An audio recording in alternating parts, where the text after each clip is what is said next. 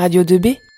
Et tout de suite, nous retrouvons l'émission Santé. Et juste avant, laissez-moi remercier le soutien des ambulances Charles à la radio. C'est à vous. Bonjour à tous, c'est Angélique sur Radio 2B et vous êtes bien à l'émission Santé une émission que je vais présenter en compagnie de David. Bonjour. Aujourd'hui, nous allons parler du sommeil en compagnie de Madame Strupoviec, infirmière au collège Brossolette. Bonjour à tous et à toutes. Et de Monsieur Dufeil, infirmier au lycée Rémi Bello. Bonjour. Nous évoquons souvent le sommeil sans réellement savoir ce que c'est. Mais alors, qu'est-ce que le sommeil? En fait, le sommeil, c'est une activité biologique qui occupe le tiers de notre temps. Et c'est une activité essentielle car nous y puisons une énergie qui nous apporte santé et vigilance afin de nous permettre, entre autres, une réussite scolaire ou professionnelle. À l'infirmerie, nous recevons les élèves pour différents motifs, que ce soit d'ordre physique ou psychologique. Et nous constatons lors de nos entretiens que collégiens et lycéens souffrent d'un manque de sommeil, associé ou non à d'autres symptômes. C'est pourquoi nous souhaitons aborder ce thème aujourd'hui. Alors, nous avons posé quelques questions sur ce sujet aux élèves du collège Pierre Brossolette et à ceux du lycée Rémi Vélo. La première question qui a été posée était de savoir si ces personnes connaissaient leurs besoins en sommeil Écoutons tout de suite leurs réponses. Bonjour les filles. Bonjour. Savez-vous quels sont vos besoins en sommeil? Bah, Pour moi, c'est entre 8 heures quand on est au collège et 10 euh, heures quand on est euh, en primaire ou petit. Bah, c'est vrai qu'on a plus besoin de sommeil quand on est petit que quand on grandit. On en a moins besoin. Qu'en pensez-vous, monsieur Dufay? Alors, les besoins en sommeil, ils sont différents d'une personne à l'autre et surtout d'un âge à l'autre. Par exemple, si on prend le cas d'un nourrisson de moins de 3 mois, il devra dormir entre 14 et 17 heures par jour. Jusqu'à ses 1 an, l'enfant devra dormir entre 12 et 15 heures par jour. Puis ensuite, comme l'a si bien dit une des élèves qu'on vient d'entendre, plus on prend de l'âge, plus le besoin en sommeil baisse. Pour les collégiens, ce besoin se situe en théorie entre 9 et 11 heures, alors que chez les lycéens, on est plus aux alentours des 8-10 heures. Ensuite, à l'âge adulte, ce besoin se situe entre 7 et 9 heures. Ce qu'il faut également retenir, c'est qu'il y a des courts dormeurs et des longs dormeurs. En fait, pour répondre à cette question, ce que je dirais, c'est que la durée idéale d'une nuit de sommeil est celle qui donne le sentiment d'être en forme et efficace dès le lendemain matin. Merci pour votre réponse. Deuxième question posée à nos collégiens et à nos lycéens. Quelles sont les différentes étapes du sommeil? Quelles sont les différentes étapes du sommeil? Euh, Franchement, je ne sais pas.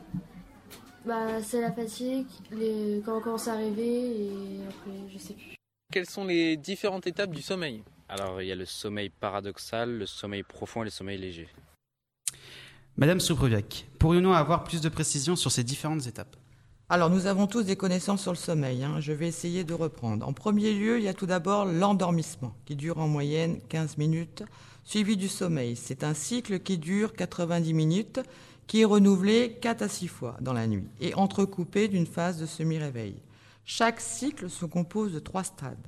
Le sommeil léger, le sommeil profond et enfin le sommeil paradoxal. Intéressons-nous plus particulièrement à l'endormissement. Il s'agit de l'entrée dans le sommeil. Lors de cette phase, on remarque une diminution du tonus musculaire et du rythme cardiaque. Il dure que quelques minutes et représente 5% du temps global. Au-delà de 15 minutes, le soleil ne venant toujours pas, nous vous conseillons de lire ou d'écouter de la musique jusqu'au prochain signe d'endormissement. Tout ceci est intéressant. Une autre question que se pose euh, est de savoir quels sont les signes de l'endormissement. C'est le sujet du prochain micro-trottoir. Quels sont les signes de l'endormissement? Les bâillements, les... paupières sont lourdes, les maux de tête, c'est tout, je crois. Ouais, on est fatigué, quoi. Quels sont les signes de l'endormissement? Euh, Il y en a plein, il y a le bâillement, les yeux qui picotent, mal dans la nuque, Monsieur Dufeil, les, réponses données sont-elles exactes? Oui, en, grande partie, hein, mais je vais reprendre au début.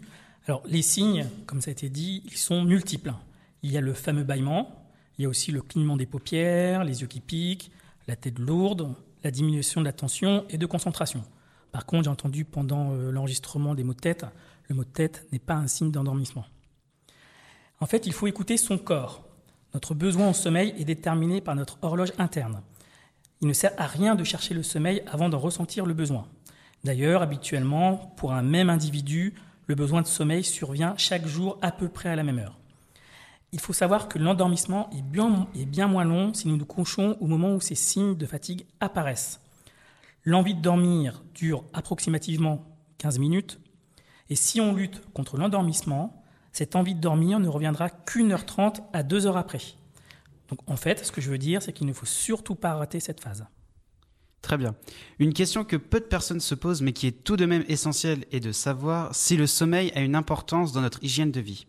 Écoutons nos camarades collégiens et lycéens pour savoir ce qu'ils en pensent. Le sommeil a-t-il une importance dans ton hygiène de vie? Je sais pas. Le sommeil a-t-il une importance dans votre hygiène de vie? Alors évidemment. Madame, Madame Strupoviak, quelle serait votre réponse à cette question? En effet, je constate qu'il n'y a pas beaucoup de réponses sur ce sujet. Alors, dans une société où l'on nous sollicite intellectuellement et physiquement, il est important de prendre soin de soi et de connaître les signes négatifs que notre corps nous envoie. C'est pourquoi je rappelle que dormir est une fonction biologique vitale, au même titre que manger, et que non, ce n'est pas un luxe superflu. Une privation totale et prolongée de sommeil conduit à une dégradation progressive de l'état de santé, puis à la mort.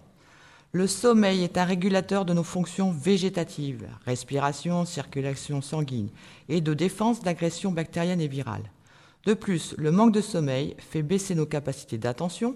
Notre, efficacité est, en ce sens, il nuit au loisir et à votre travail scolaire. Enfin, la somnolence associée à la baisse d'attention accroît les risques d'accidents et les échecs scolaires.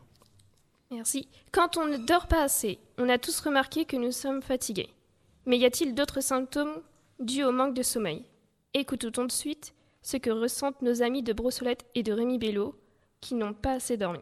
Que ressentez-vous après un manque de sommeil? Bah, je suis fatiguée, j'ai du mal à apprendre, euh, j'ai du mal à... J'ai du mal à écouter, à me concentrer. Que ressentez-vous après un manque de sommeil? Ben, on est fatigué. Quoi. Monsieur Dufel, pourriez-vous nous en dire un peu plus? Bien sûr, Angélique. En fait, on peut ressentir en effet beaucoup de choses quand on ne dort pas assez. Donc, euh, on l'a bien entendu, les élèves ont répondu à, à pas mal de choses. En fait, après une nuit où on n'a pas assez dormi, voire pas du tout, il y a de la fatigue, ainsi que de la somnolence. Cette fatigue, elle va entraîner un ralentissement intellectuel, avec une difficulté à prendre des décisions. Par exemple, quand vous êtes en cours, après une nuit vous n'avez pas beaucoup dormi, c'est très compliqué de suivre. Il y a également un trouble de la concentration. Je vais donner un exemple qui est frappant. Si on prend le volant après une nuit blanche, soit 24 heures cumulées d'éveil, ça équivaut à conduire avec 1 gramme par litre d'alcool dans le sang. L'humeur, elle est également changeante. On peut vite devenir irritable et on s'énerve facilement. Très bien, merci. On a déjà tous essayé de lutter contre ces signes de l'endormissement, que ce soit pour travailler ou quand on fait la fête. Mais que se passe-t-il si on lutte contre ces signes? Que se passe-t-il si on lutte contre ces signes? Bah, on, Si on manque beaucoup, beaucoup trop de euh, sommeil, on peut s'évanouir. Euh, ça, peut de, on, ça peut jouer sur l'humeur, on peut être grognon toute une journée, qui peut être euh, désagréable pour les autres qui sont, à qui sont à côté de nous. Et que se passe-t-il si on lutte contre ces signes? Euh, Je sais pas, peut-être qu'on est moins concentré, on arrive moins bien à répondre à des questions, des trucs comme ça. Madame Strupoviak, pourrions-nous avoir votre avis, pourrions-nous avoir votre avis de professionnel? Pour faire la fête, pourquoi pas Mais pour travailler, repousser les signes de l'endormissement ne sert à rien, car notre cerveau n'est plus réceptif. Cela veut dire, par exemple, que si vous travaillez sur vos cours le soir et que vous êtes fatigué, vos performances intellectuelles ne seront pas au rendez-vous. Ce sera même souvent plus une perte de temps qu'autre chose. Sachant que la mémorisation se fait durant le sommeil paradoxal, je vous conseille de ne pas faire de petites relectures avant le coucher et de garder vos horaires habituels. Merci. Nous allons faire une courte pause avec Sommeil de Stromae. À tout de suite pour la suite de l'émission Santé sur Radio 2B.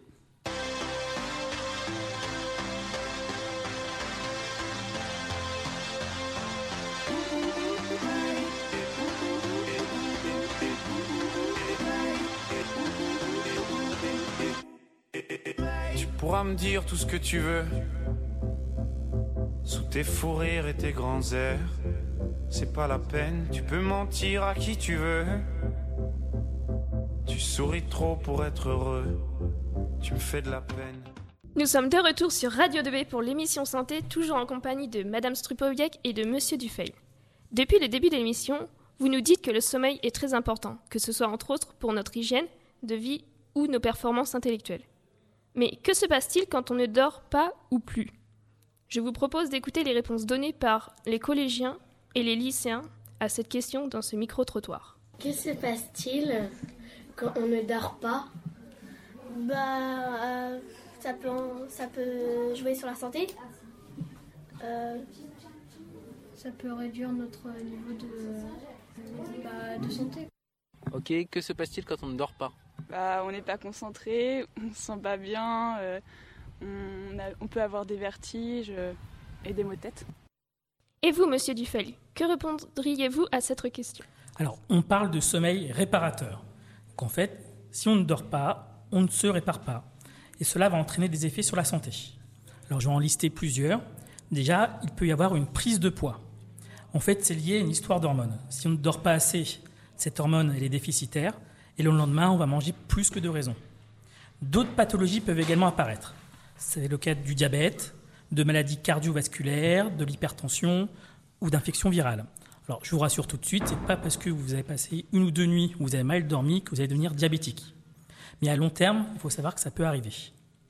Il peut aussi y avoir des maux de tête, comme l'a dit une des jeunes dans le micro-trottoir, une baisse de motivation pour à peu près tout, y compris des choses qu'on adore, et un risque de décrochage scolaire. La somnolence est aussi très très fréquente, comme on a pu le dire à plusieurs reprises auparavant, et je vais en profiter pour dire que la somnolence est la première cause d'accident sur autoroute. La question suivante est une question que je me suis souvent posée et, que, et je suis content qu'elle ait été posée à différentes élèves. L'environnement joue-t-il un rôle important dans notre sommeil? Écoutons leur réponse. L'environnement joue-t-il un rôle dans votre sommeil? Bah oui, parce que euh, si on n'est pas dans le noir, ça peut, euh, ça peut perturber le, soleil, le sommeil. Et il faut qu'il y ait, euh, euh, faut qu'il y ait euh, du silence pour l'endormissement, sinon ça peut, euh, ça peut perturber. Euh, Est-ce que euh, l'environnement joue un rôle euh, sur ton sommeil? Oui, évidemment, euh, on n'a pas le même sommeil si on dort euh, dans une pièce euh, où il y a du bruit ou, si, ou de la lumière euh, que dans une pièce où, où tout est calme et, et il fait nuit. On peut voir que cette question a beaucoup inspiré les élèves interrogés. Pourrions-nous avoir votre avis, Madame Strupoviec Alors, comme on vient de l'entendre, le sommeil est affecté par une multitude de facteurs environnementaux, comme le bruit, la lumière, la température ambiante, la literie, le fait de dormir seul ou en collectivité, je pense notamment à l'internat. Lors de l'endormissement, certaines personnes ont besoin d'un silence parfait. Je leur conseille de mettre des boules caisses, pourquoi pas. Lorsque le sommeil est régulièrement perturbé par le bruit, il devient moins récupérateur, plus léger et fractionné. Il y a une question qui revient de plus en plus dans l'actualité, c'est de savoir si les écrans ont une influence sur l'endormissement. On écoute ce que pensent les élèves de Pierre Brossolette et de Rémi Bello. Que pensez-vous de l'influence des tablettes télé sur l'endormissement? Il faut qu'elle soit limitée, donc euh, deux heures avant. Deux heures avant euh, l'endorm- l'endormissement, sinon euh, ça, ça excite et ça énerve. Ça peut être dangereux euh, pour le cerveau. Est-ce que tu penses que les tablettes et les télévisions euh, influencent sur l'endormissement? Oui, ça influence parce que euh, quand on est sur les écrans, euh, ça diffuse une lumière blanche et ça nous empêche euh, de nous endormir euh, correctement après. Encore beaucoup de ré- Oui, encore beaucoup de réactions. Pourrais-je avoir la vôtre, monsieur Dufay Oui, c'est une question très intéressante. En fait, Christine et moi, c'est une problématique que nous rencontrons souvent dans nos infirmeries. Alors, sur ce sujet précis, j'ai deux choses à dire. Déjà, beaucoup de gens, au moment de se coucher, vont consulter leur smartphone ou leur tablette. Cela pourrait être pour euh, regarder des actualités, consulter les réseaux sociaux ou regarder une vidéo sur YouTube. Puis une deuxième vidéo, puis une troisième, et ainsi de suite. Du coup, sans s'en rendre compte, ces personnes retardent la nuit de sommeil et vont écourter leur nuit. Ensuite, il faut savoir que ces écrans diffusent ce qu'on appelle de la lumière bleue. Et cette fameuse lumière bleue, va poser problème pour le sommeil. Elle trouble le rôle de la mélatonine. Donc la mélatonine, c'est l'hormone qui favorise l'endormissement. Et les données montrent que si on reste en face d'un écran en soirée, cette lumière bleue peut reporter notre sommeil d'une heure environ. En fait, ce qu'il faut faire, c'est une heure avant de dormir, il faut avoir une activité reposante où il n'y a pas d'écran. Un livre ou une bande dessinée, par exemple, c'est parfait pour aider à s'endormir. La question suivante qui a été posée à nos camarades est très intéressante. Beaucoup de gens ont connu des soirs ou des périodes où le sommeil ne vient pas. Qu'est-ce qu'on peut faire dans ces cas-là? On écoute leur réaction. Que faire si on n'arrive plus à dormir? Consulter un médecin, si c'est bah, si c'est tous les, toute la nuit? Prendre des, souveni- prendre des somnifères euh, pour les plus grands. Et puis euh, faire euh, du sport pour s'épuiser pour dormir la nuit. Que faire si on n'arrive plus à dormir? Ah, on peut se faire une tisane. Madame Strupoviec, en tant qu'infirmière, je suppose que vous êtes bien placée pour répondre à cette question.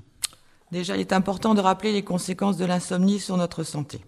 Les hormones se régénèrent durant le sommeil. Par exemple, le manque de sommeil est un élément qui diminue l'effet de l'insuline, comme on en a parlé tout à l'heure. Or, cette hormone, fabriquée par le pancréas, fait baisser le taux de sucre dans le sang, d'où le risque de développer un diabète lorsque son action est moindre.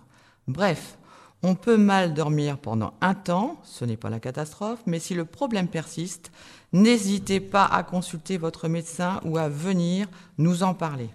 Cela me permet de rebondir sur ce qu'a dit un jeune au sujet des somnifères.